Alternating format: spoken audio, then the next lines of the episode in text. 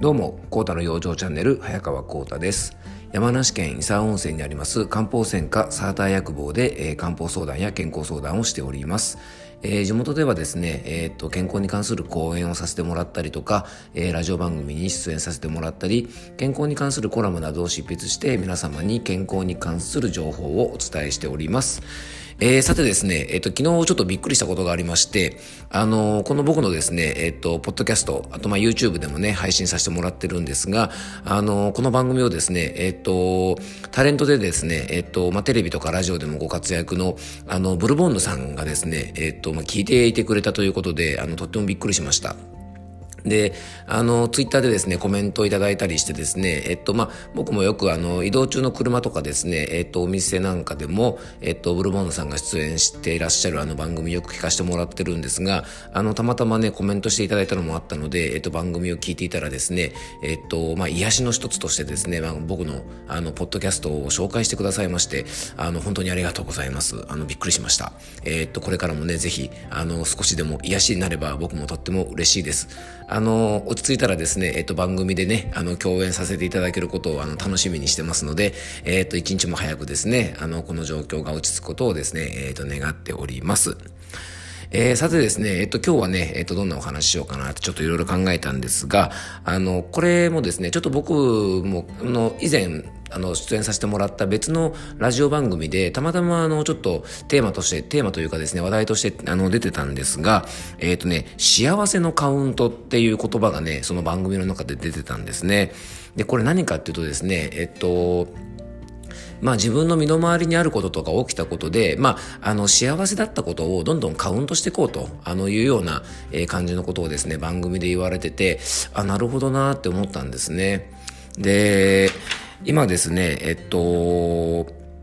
僕たちに今起こっていることなんですが、まあ当然あのね、体の負担もいろいろあると思うんです。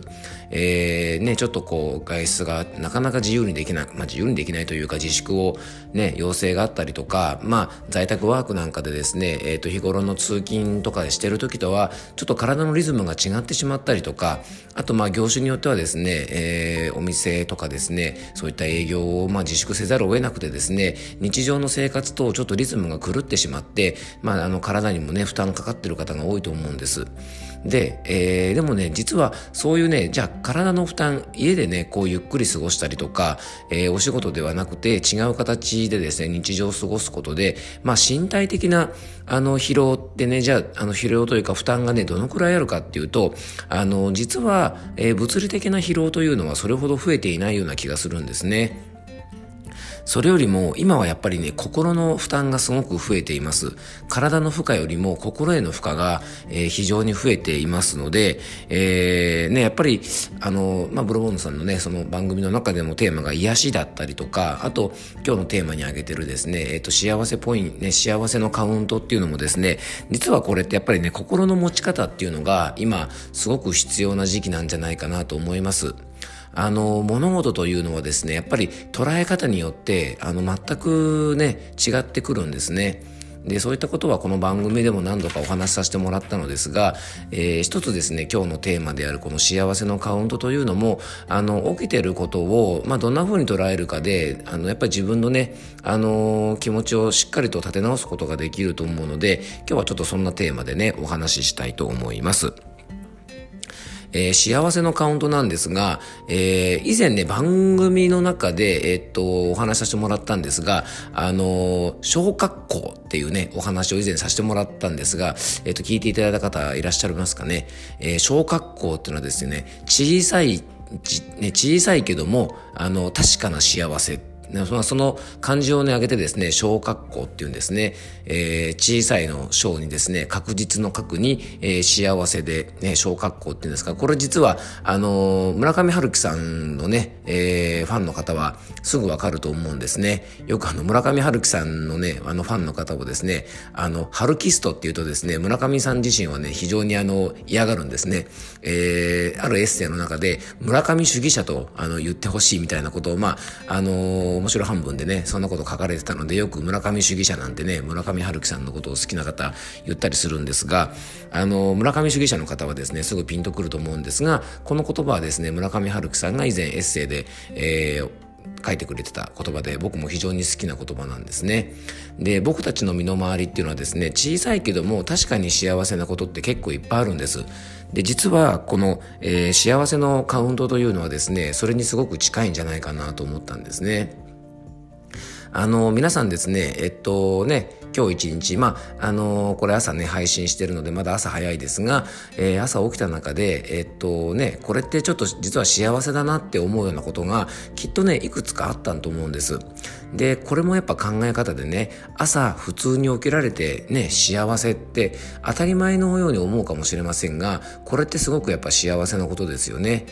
ちなみにあの僕がですねその日にですね、えっと、ちょっと思い返してみて自分の幸せのカウントどのくらいあったかなと思ったんですがその日はですねたまたまあの朝飲んだコーヒーがなんかすごく美味しく感じたんですねあうまっと思ってですねもうまずそれちょっと幸せですよね。